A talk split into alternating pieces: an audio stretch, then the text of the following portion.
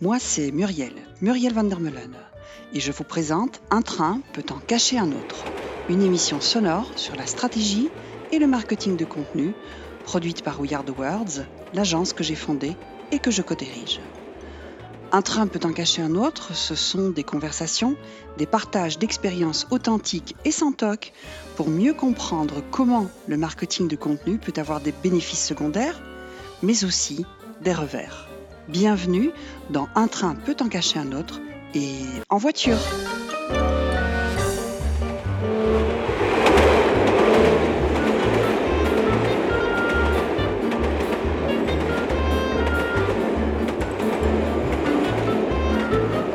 Bonjour et bienvenue sur ce podcast Un train peut en cacher un autre. In Audio Veritas, c'est le titre de ce numéro. Fini la récré. Après que les réseaux sociaux nous ont divertis pendant dix ans, après s'y être gavés de snack content, s'être laissés abrutir par des conversations légères, trop légères, nos cerveaux, criant famine, se tournent désormais vers du fond, de la qualité, de la lenteur, de la sobriété, j'ai nommé le podcast. Le podcast, étendard des nouveaux contenus de qualité, pressenti comme grande tendance des nouveaux contenus en 2020, le podcast sort de sa chrysalide dans nos pays francophones au grand bonheur des marques, des petits et grands annonceurs. Et pour parler de ce format qui séduit, décortiquer ses attributs et qualités, j'ai le plaisir d'accueillir autour de la table Julien Vanakendover, chargé de communication à l'école d'administration publique de Wallonie-Bruxelles, l'EAP, Julien, vous avez lancé une émission de podcast il y a près de deux ans pour l'EAP. L'émission compte déjà une dizaine de numéros. Vous nous parlerez de son accueil, de son succès auprès de vos publics et dans l'organisation. Bonjour Julien. Bonjour Muriel, avec plaisir.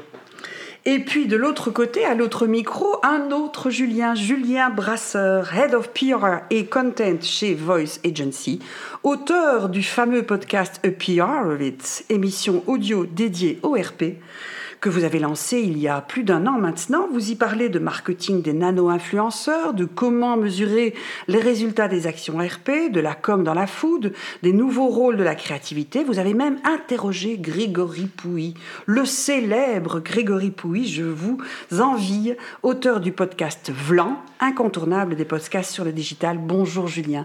Bonjour Muriel. Et merci. Bonjour Julien. Bonjour et merci d'être là à tous les deux. Première question, Julien Brasseur, on reconnaît trois grandes qualités au podcast. Il alimente la stratégie de contenu, il répond aux enjeux de plateformisation, Google Podcast, Apple Podcast, Spotify, et il sert une stratégie SEO. Laquelle de ces qualités préférez-vous, Julien Brasseur? Mais je J'en rajouterai peut-être une quatrième, mais je vais d'abord répondre à la question. Euh, je, je, crois beaucoup, à, comme vous l'avez dit dans, dans, l'introduction, euh, à la dimension un peu plus lente, de prendre son temps, etc. Et donc, euh, le, le, fait de s'imprégner du contenu me semble aujourd'hui répondre à, à l'antidote du, du, contenu vite, vite consommé, vite digéré, vite oublié. Et donc, je pense, pour en revenir au quatrième élément, le contenu, c'est une manière d'entrer en conversation et en relation avec euh, des personnes, des personnalités, des marques. Et je pense que dans, les bouleversements qu'on vit aujourd'hui, le podcast, comme d'autres formats, sont des lieux un petit peu plus protégés, un peu, plus, où on peut plus prendre son temps pour rentrer en conversation et euh, se familiariser avec une marque, avec, euh, avec des, des, personnes, etc. Et donc je crois que pour créer des relations euh, intimes, le podcast est un, format formidable. Voilà, qui doit encore un peu s'installer par chez nous, je pense. D'accord, donc c'est vraiment la qualité relationnelle, du coup, le côté... les deux, relationnel plus contenu. Je pense qu'aujourd'hui, nos relations avec les marques, avec les individus, euh, dans une logique de plutôt long terme, de créer de la confiance, c'est quelque chose, un, mot qui mhm. est très fort chez nous, chez Voice pour aujourd'hui. Les plateformes que l'on connaît toutes aujourd'hui ont, favorisé ce contenu snackable euh, ou ces contenus euh, courts et ces contenus qui suscitent débat dans nos propres bulles cognitives. Je crois mhm. qu'on est en train d'en revenir parce que ça crée de la méfiance au sein des publics. Et le podcast est un format qui permet d'aborder des questions un peu plus fondamentales dans lesquelles on, a, on peut s'installer et s'en remettre un petit peu à, des discussions qui ont lieu avec des, experts, des spécialistes. Et, je crois énormément à ça. Voilà. D'accord, merci. Julien Van dans, dans, dans, le cas de l'EAP, euh, par rapport à ses qualités, donc stratégie de contenu, ou SEO, ou plateformisation, ou ici on en rajoute une, le côté plus conversationnel, relationnel, qu'est-ce que vous vous identifiez? Pourquoi vous avez choisi C'est vous qui avez choisi ce format, euh, Julien, à l'EAP bah alors Muriel, tout à fait. Moi, je suis déjà d'accord avec ce que dit euh, avec ce que dit Julien. Puis je suis vraiment, enfin, tout à fait d'accord avec le côté relationnel, parce que pour moi, c'était une des raisons premières de choisir le podcast. C'était pour avoir une autre façon de créer du lien avec nos différents publics cibles. Alors en fait, c'est vrai que quand je vous entends euh, de dire voilà, il y a trop de, snacking par rapport au contenu, moi bizarrement, je suis bah, comme la plupart des gens, j'aime bien quand ça va vite et, j'aime justement bien cet aspect snacking. Mais je dis toujours, il faut tout pour faire un monde, et donc je trouve ça bien d'avoir toute une série de contenus variés et d'avoir donc d'autres d'autres formats comme le podcast. Et pour moi, le gros atout du podcast, c'est que quand on est multitâche, l'avantage, c'est que ça permet de faire autre chose tout en écoutant le podcast. D'accord. Là, pour moi, c'est un des avantages principaux de ce format-là. Et effectivement, c'est vraiment l'occasion de créer un lien particulier avec, euh, avec son public parce que bah, finalement, c'est une voix, c'est des rencontres, il y a quelque chose de beaucoup plus euh, personnel mhm. que, euh, qu'un article en fait. Donc moi je vois ça comme vraiment un produit complémentaire avec tous les autres contenus. D'accord. Alors ce qui est intéressant dans le cas de l'EAP, c'est que euh, là où on utilise de plus en plus nous le podcast pour des marques et pour effectivement de la, de la conversion, chez vous il n'est pas question de conversion puisque vos cibles ce sont des agents de la fonction publique, mais vos cibles sont aussi en interne. Ce qui est intéressant dans votre podcast, c'est que vous avez pu rassembler en fait aussi toutes les parties prenantes en fait de vos, de vos est-ce que c'est là le principal intérêt pour vous du podcast chez vous, dans le format? Alors oui, tu as raison, sauf que quand tu dis que c'est un public acquis, en fait, bon, c'est vrai que nous, on forme les agents euh, de la région Wallonne et de la communauté française, donc on a comme un, public qui de facto doit venir chez nous, mais quelque part, ils ne sont pas si acquis que cela, mhm. parce qu'il y a aussi des opportunités de se former euh, dans d'autres services. Et donc, euh, bah, quelque part, le podcast, pour moi, c'était vraiment une occasion de, euh, bah, de faire de l'image pour mhm. le AP, parce que c'était vraiment une des raisons premières, et de se positionner. Mais c'était surtout une façon de valoriser nos experts bon, internes, donc les personnes qui travaillent à l'EAP, parce qu'il y a toute une série d'expertises, et puis on n'avait pas vraiment d'occasion de pouvoir leur donner la parole, donc je trouvais ça bien qu'ils puissent aller euh, sur le devant et à, la, rencontre quelque part des clients par le biais de ce format, mais c'était aussi une, façon de euh, valoriser des experts externes avec qui on travaille, comme des formateurs ou, même des partenaires de sociétés privées euh, dans le cadre de marchés publics euh, qui travaillent pour nous en fait. C'est intéressant, ça décloisonne en fait aussi un peu les rôles. D'accord. Julien Brasseur, si vous me permettez, je vais pasticher un troisième Julien que vous connaissez certainement tous les deux, le fameux, l'unique Julien Lepers de Question pour un champion. Je, je simule, d'accord Je ne suis pas un lieu de parole comme les autres, j'incarne un format média très libre, aussi bien sur le fond que sur la forme. Je ne suis pas tributaire des règles et de calibrage classiques. Je propose un temps de parole illimité. Je permets de traiter un seul et même sujet à fond dans tous les sens. Je suis, je suis, Julien Passeur. La balade diffusion. la balade diffusion. Autre mot, effectivement. Ce sont les Québécois non, qui utilisent ce terme-là. tout à fait. Je confirme. Oui, oui, Julien, vous avez travaillé au Québec, vous Tout à fait. voilà. Est-ce que du coup, d'ailleurs, au Québec, vous, vous les écoutiez déjà, les podcasts? Il y en a beaucoup plus là-bas? C'était déjà dans les mœurs? Alors, moi, je suis un peu un mauvais exemple parce que je suis plus vidéo que podcast, mais effectivement, il y, a, toujours un peu une longueur d'avance quelque part avec euh, l'Amérique du Nord. Ils étaient déjà à fond dans le podcast. D'accord. Euh, voilà. Julien Brasseur, est-ce que vous pensez que ces qualités sont, ou cette description, je ne suis pas un lieu de parole comme les autres, vous l'avez dit Oui. J'incarne un format média très libre, vous l'avez dit également. Je ne, suis pas je ne suis pas tributaire des règles de calibrage classique. C'est vrai, on sait quand on commence un podcast, on ne sait pas quand on termine.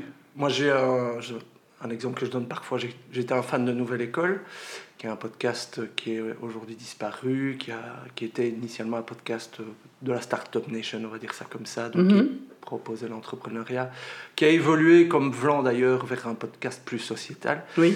Euh, sur la démarche créative aussi. Euh, l'épisode que je préfère, c'est euh, ce qui s'appelle un parler marché, et donc c'était Antonin Archer qui, au lieu de recevoir un invité, marchait dans la rue avec son kit main libre et euh, faisait une réflexion comme ça sur, sur sa vie. Et on était tellement dans l'intime, tellement dans l'authentique que on s'en fout du, du, son, on s'en fout de la, des, bruits de fond, etc. Et je reviens à la dimension intime aujourd'hui. Si, si, vous avez un contenu intéressant et du charisme, parce que je pense que ça, c'est un élément essentiel des, podcasts qui fonctionnent. Les, les, personnes qui, qui ont véritablement un charisme audio, c'est un facteur de succès. Si ces deux considérations-là sont réunies, je pense que le, le format euh, importe peu. Euh, au début de, que j'écoutais des podcasts, j'écoutais des gens qui se parlaient via Skype avec des micros pourris, mais il y avait quelque chose qui, qui, transparaissait tellement ils étaient dans une problématique intéressante pour moi. C'est ça, le fond, hein, toujours le fond. Euh, Julien Van Condover, comment est-ce que vous défendez justement à l'EAP auprès de ceux qui valident, les directions ou autres, un format qui est plus libre, qui est moins conventionnel, qui est plus créatif? Est-ce que euh, est-ce qu'ils acceptent cette audace? Que, Ou est-ce que c'est quand même assez formaté? Est-ce que vous voudriez éclater un peu plus? Comment vous, comment vous décririez aujourd'hui? Bon, alors c'est une question un peu piège parce que d'un côté, euh, bah, je, peux dire que chez nous, il y a quand même eu un, très bon accueil rapidement parce que ma, directrice générale a directement perçu euh, l'opportunité quelque part derrière ce format.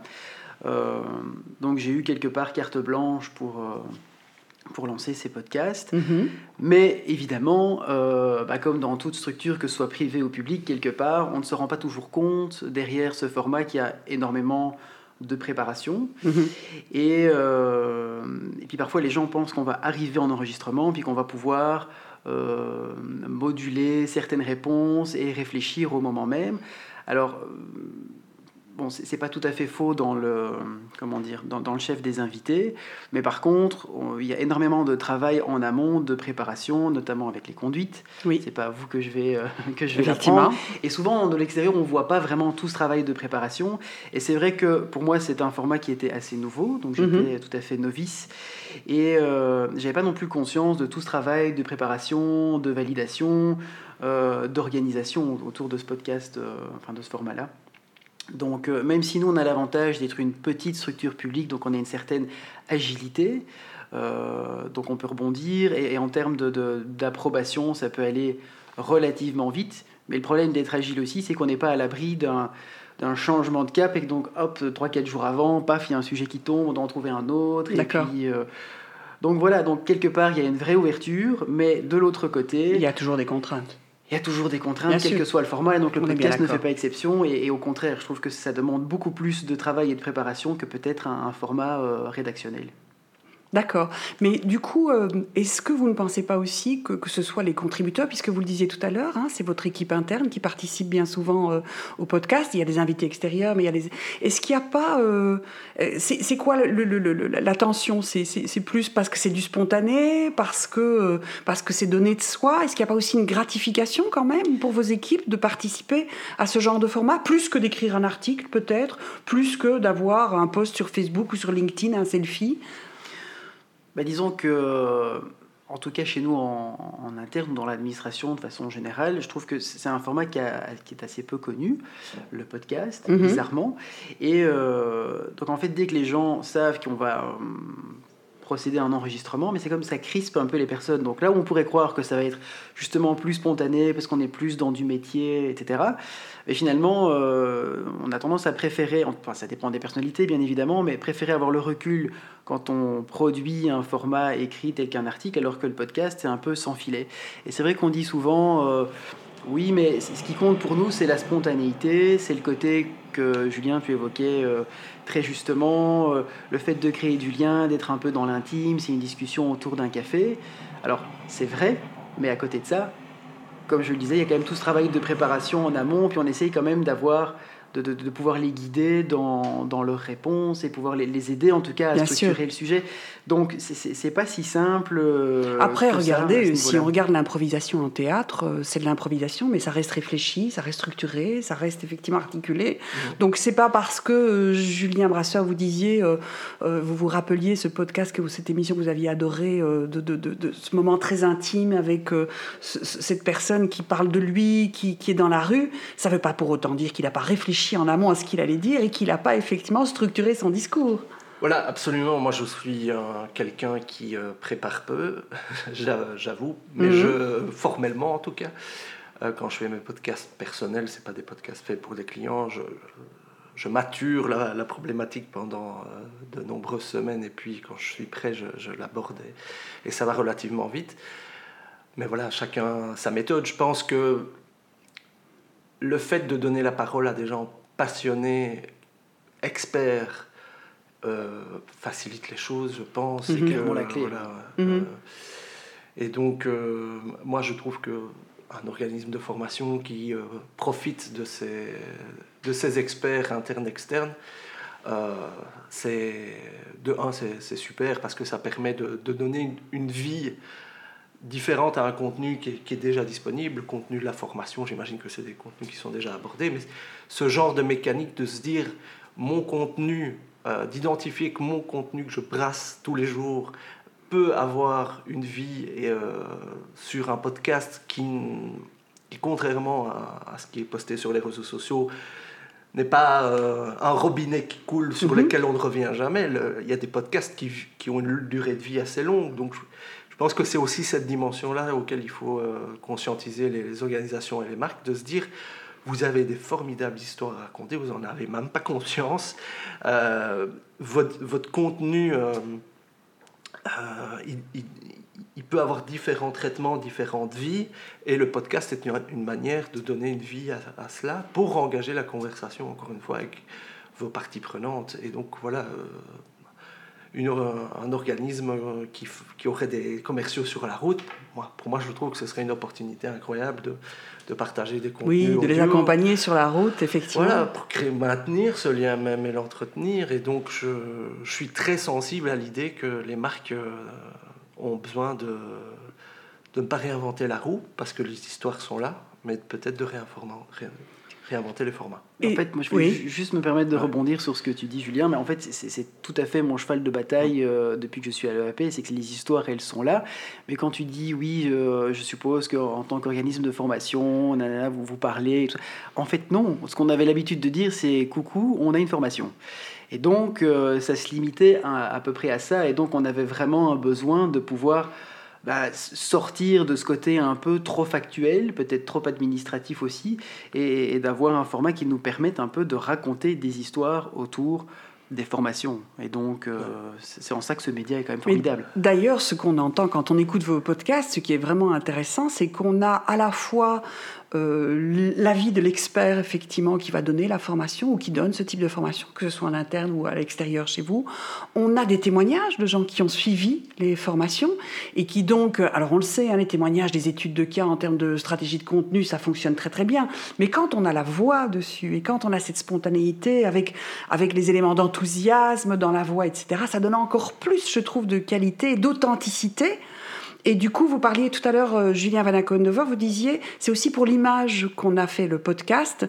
Je, suis sûre que là, du coup, sur les cibles, celles qui vont écouter ces podcasts, peut-être ça, ça, va leur donner envie, ou ça va mieux leur faire comprendre ce que ça va être euh, votre approche pédagogique, euh, ou certaines formations que vous donnez.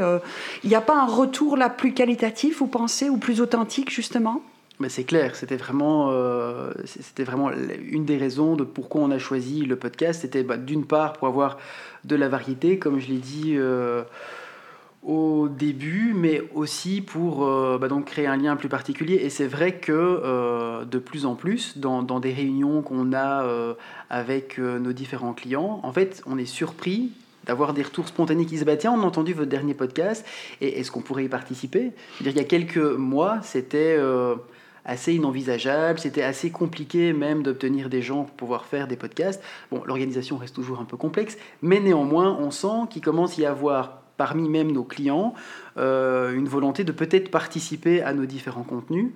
Euh, donc voilà, moi c'est un peu. Euh, Alors ça c'est une expérience qu'on a souvent chez nos clients. Effectivement, on va faire des podcasts et puis on, commence à avoir des gens qui sont intéressés. On voudrait bien nous aussi être dans le poste et dans et passer à la radio. Alors moi, ce que je trouve aussi qui est intéressant, c'est que euh, ce qui est très difficile en général dans des organisations, c'est d'avoir et d'obtenir des contenus métiers, c'est-à-dire d'aller chez les directions métiers et d'obtenir de l'information qui est qualifiée et de l'information de fond. Et je trouve que le podcast est un outil excellent pour ça, parce que l'air de rien, on partage des choses de manière de nouveau un peu informelle, très spontanée, et du coup, les postes de communication et de marketing reçoivent là de l'information qui est très très qualifiée, et on peut recycler ces contenus-là, du coup, pour d'autres format. Julien Brasseur, c'est une expérience que vous partagez, je vois que vous opinez. Alors je, je, perçois le potentiel parce que je, j'entends souvent effectivement ces gens de, de, la communication qui doivent euh, pratiquement avoir des relations politiques en interne pour pouvoir euh, dénier, déranger l'expert ou l'ingénieur, etc. Euh, et donc, la vie est parfois compliquée euh, pour ces gens-là d'obtenir des, atouts de communication.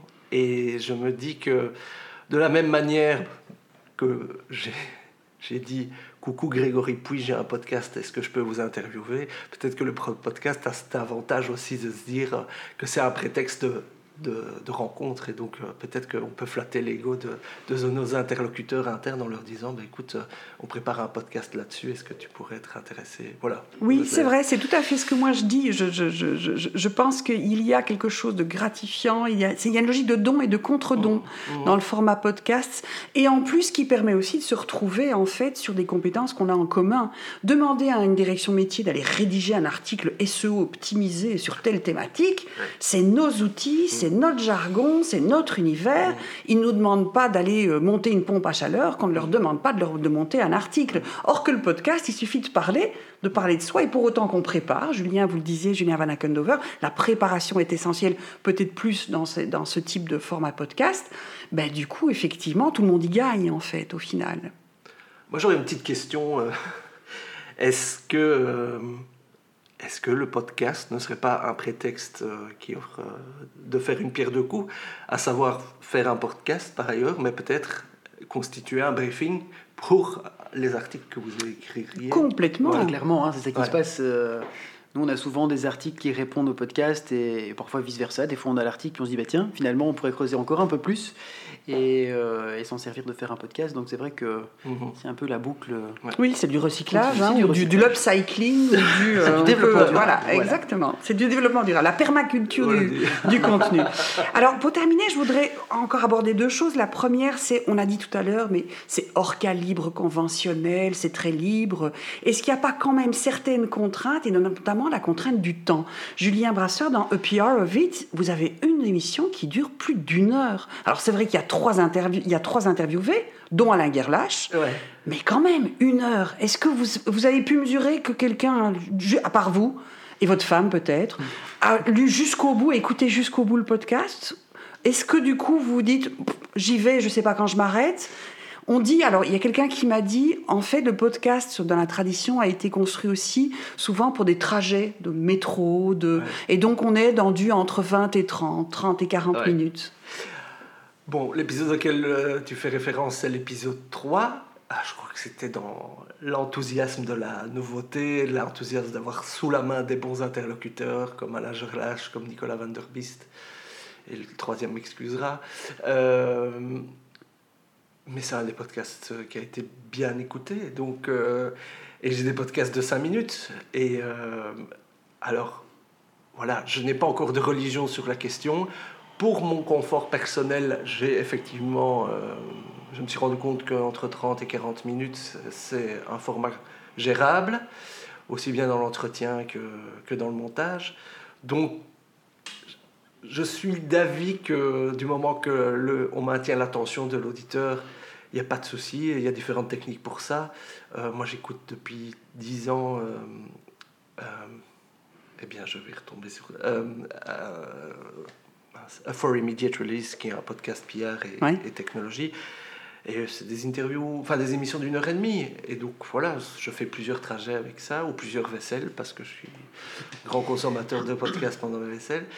Mais euh, voilà, j'ai pas de religion là-dessus, personnellement. D'accord. Et vous, Julien bah, La question m'intéressait parce que euh, moi qui suis justement plutôt fan de ce qui est format relativement court. Quand je lisais que voilà, mhm. la durée moyenne, c'était plus ou moins 32 minutes, parce qu'on m'a aussi posé la question lors de notre conseil d'administration, mhm. mais est-ce que vos podcasts ne sont pas trop longs alors que nous, ils tournent autour de 15, 15-20 minutes, Donc déjà, moi, je trouve que c'est un format qui, du coup, est plus... Euh, de mon point de vue, plus consommable, mais par rapport à ce que nous, on propose comme thématique, c'est vrai que ce que tu disais, euh, Julien, est assez clé, c'est que ça dépend de ton interlocuteur, est-ce qu'il est connu, pas connu, mm-hmm. est-ce que euh, la gouaille de la personne, c'est vrai que nous, la différence, c'est que quelque part, on, parle de notre cœur de métier, euh, on n'a pas de star internationale non plus à interviewer, donc il faut aussi être réaliste par rapport au temps que nos publics vont pouvoir nous, nous octroyer.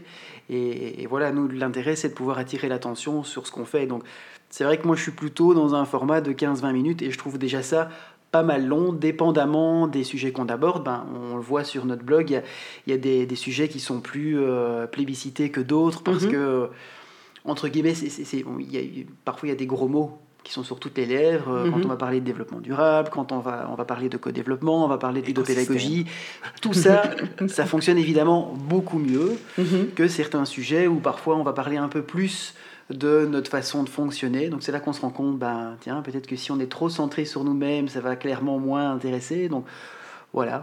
Oui, et encore, parce que je pense que c'est aussi, c'est vrai qu'on pourrait se dire, euh, a priori, si on fait un, podcast sur votre plateforme, par exemple, pour, euh, je pense que c'est le cas d'ailleurs, oui, hein, et que là, du coup, on se dit, mais ils parlent d'eux, ils parlent de leur plateforme, mais comme c'est du podcast, comme c'est de l'authentique, comme c'est de la parole, prise de parole subjective, je pense qu'il y a quand même une adhésion, une adhérence qui est un peu plus forte que sur un, article, on va dire, textuel, papier, euh, ou même web, plus froid du coup. Donc je pense que là, il y a...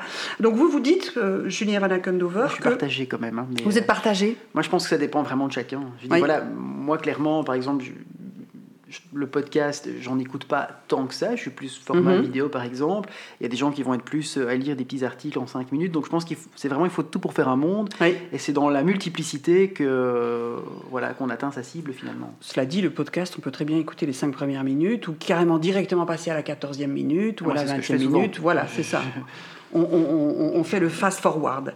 Alors, on terminera par. Vous, vous, évoquiez votre euh, conseil d'administration qui demandait si vos podcasts n'étaient pas trop trop longs. Souvent, nous, nos clients nous demandent mais c'est quoi la rentabilité et le retour sur investissement hein, Il faut quand même toujours terminer par la question des sous-sous et de la rentabilité. Qu'est-ce que vous diriez en termes de rentabilité, de coûts et de retour, les avantages et les, qualités du podcast qu'on n'arrête pas d'encenser depuis le début de l'émission d'ailleurs? Est-ce que c'est le coût modéré de la production? Est-ce que c'est la variété des retours sur investissement? Ça donne un retour sur visibilité, puisqu'on parlait de notoriété.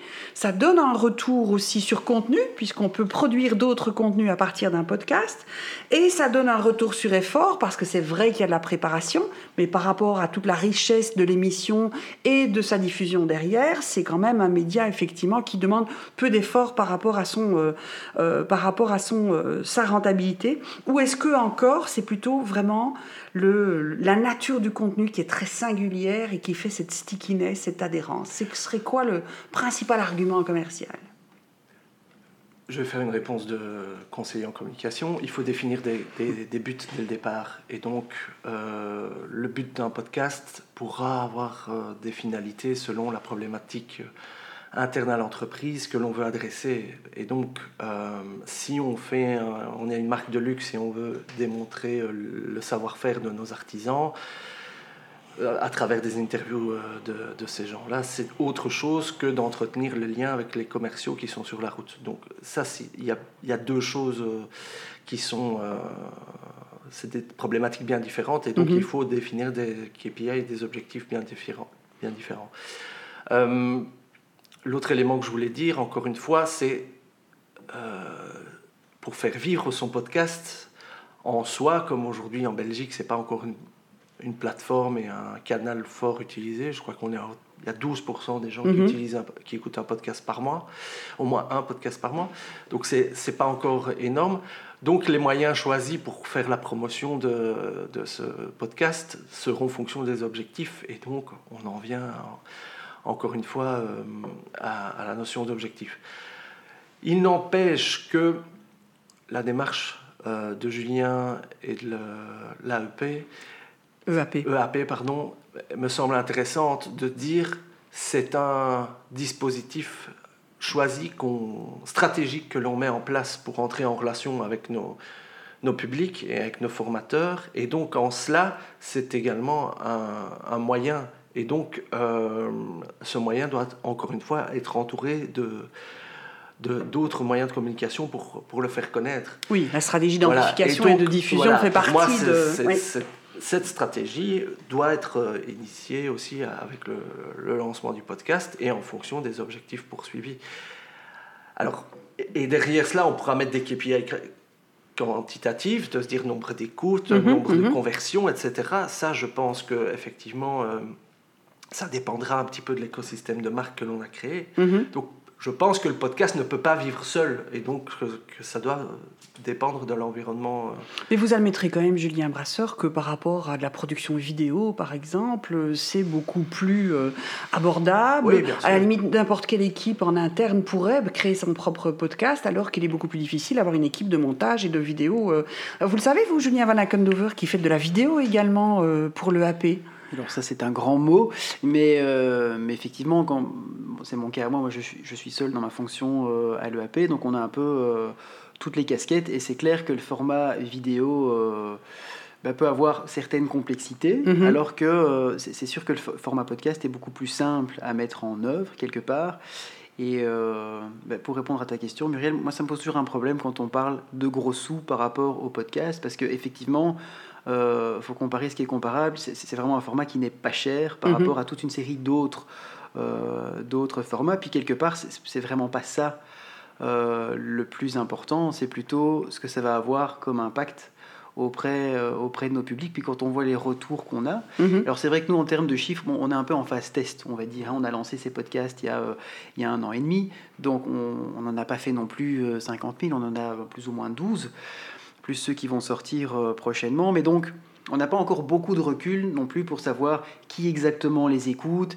Et euh, voilà, tout ce qu'on peut constater, c'est qu'il y, a vraiment un taux d'écoute qui est assez important, autour, autour, de 800 à plus de 1000 personnes, dépendamment euh, des différents podcasts. Quand mhm. on pense qu'on forme, en tout cas, il y a plus ou moins 5600 personnes qui viennent se former chez nous chaque année. Ça fait quand même une part importante. Pas mal. après, est-ce que ce sont les mêmes personnes? Ça, on ne sait pas vraiment le dire encore.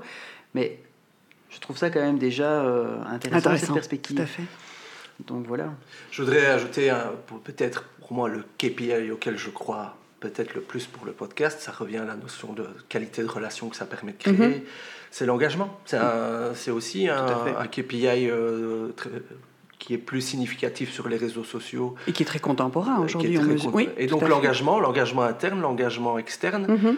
Euh, et ça, c'est peut être des choses qui peuvent être mesurées parce que tu disais, Julien, des clients qui demandent à, participer à ton podcast. Pour moi, c'est un, KPI qualitatif assez intéressant. Et donc, voilà, mon, podcast à moi s'appelle A PR of It, qui est un très mauvais jeu de mots pour dire A Part of It. Je crois qu'aujourd'hui, les gens veulent être part de quelque chose et que le, podcast permet de, se rassembler, de tendre une perche vers l'autre et d'être en conversation pour... Euh, pour, euh, pour que demain soit meilleur qu'aujourd'hui. D'ailleurs, vous disiez euh, sur la stratégie diffusion et d'amplification qui est très importante, hein, qui participe de la stratégie podcast. On le voit, Julien Van Akenhover, quand vous publiez vos podcasts sur LinkedIn notamment et que vous taguez les personnes qui y ont participé, ça amplifie aussi, ça montre encore cette part de don, de contre-don et de, de, de, de, voilà, du, fait d'amplifier par les gens et par la relation qu'on a eue avec les podcasteurs. Oui. Petite parenthèse, je viens de lire que LinkedIn venait de lancer une nouvelle fonctionnalité permettant aux membres d'une entreprise euh, d'être alertés quand euh, un, un, contenu de l'entreprise est publié pour qu'eux-mêmes puissent devenir ambassadeurs de ça. Donc je pense que ça peut être pertinent pour ce genre de choses. tu, peux même le, tu peux même le recommander. Ton conseil d'administration, si tu as créé un sous-groupe, peut recommander aussi ton contenu. Donc du coup, quand il est publié, il est recommandé par le conseil d'administration, ce qui donne tout de suite une bonne visibilité. Moi, ça, c'est mon cheval de... C'est mon... Euh, allez, mon cheval de trois. De bataille. mon cheval de bataille pour. Euh, de trois peut-être, on verra. Peut-être qu'il y a d'autres objectifs. Super. Un grand merci à tous les deux pour cette très intéressante émission. Et puis, euh, bon podcast à vous. Merci. Au revoir. Bonne journée.